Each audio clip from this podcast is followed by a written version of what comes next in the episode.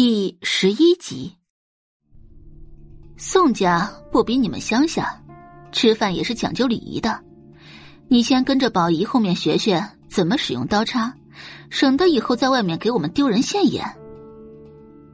礼不礼仪的我不懂。宋画嘴角微扬，但我知道，食不言，寝不语。说完，他拿起刀叉。熟练的将盘中的牛排分割成小块随后插起一小块放入嘴中。这一番动作行云流水，极其养眼，像极了电视中的西方贵族。举手投足间皆是无法复制的典雅。看着这一幕，周磊愣住了，宋宝仪也有些吃惊，宋画居然会使用刀叉。而且让人挑不出半点错处，赏心悦目。这似乎有些不对劲。宋宝仪看着宋画，美眸微眯。看来宋画为了能顺利回到宋家，偷偷摸摸的做了不少事情，居然连刀叉都学会了。可小丑永远都只能是小丑，东施效颦。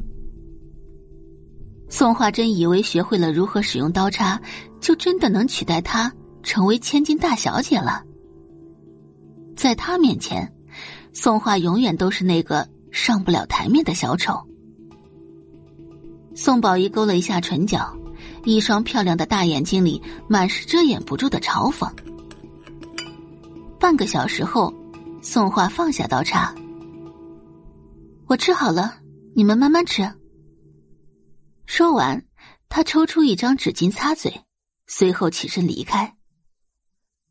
该有的礼仪，他一样都不少，让人挑不出半点错误。这哪里还是以前那个唯唯诺诺、连大声说话都不敢的宋画？哎，爸，你明天是不是跟刘总有个饭局？看着宋画离去的背影，宋宝仪突然开口。宋大龙道：“嗯，明天晚上八点。”宋宝仪眯了眯眼睛。那刘总是不是最喜欢漂亮的女学生？宋大龙回头看向宋宝仪：“宝仪，你的意思是？”剩下的话已经不言而喻。哼，宋宝仪点点头。别的他不敢保证，但姿色宋画是有的。这样是不是有些不好啊？宋大龙有些犹豫。宋画现在毕竟是玉婷之的未婚妻，万一玉家那边追究起来，总是不好收场。宋宝仪的眸子里尽是算计的神色。哼。物尽其用嘛，没什么不好的。玉家那边您不用担心，只要我们不说，他们不会知道的。再说了，现在的女孩子有几个能在婚前洁身自好的？而且那玉家老三本身也不是什么好货色，难道只允许男人在外边玩女人，不允许女人交个男朋友吗？至于刘总那边。您就更不用担心了，他不会傻到拿这种事情在外面乱说的。其实宋宝仪的目的很简单，那就是毁了宋画。他看不惯宋画的张扬，更看不惯宋画那张明艳的脸。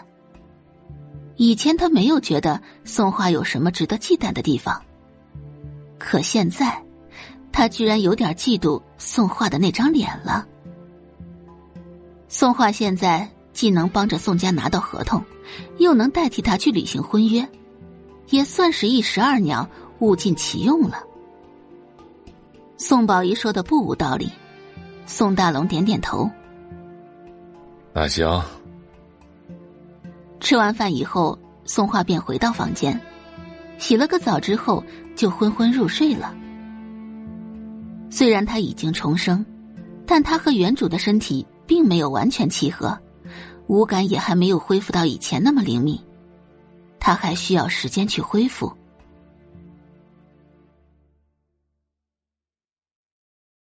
感谢您的收听，去运用商店下载 Patreon 运用城市，在首页搜索海量有声书，或点击下方链接听更多小说等内容。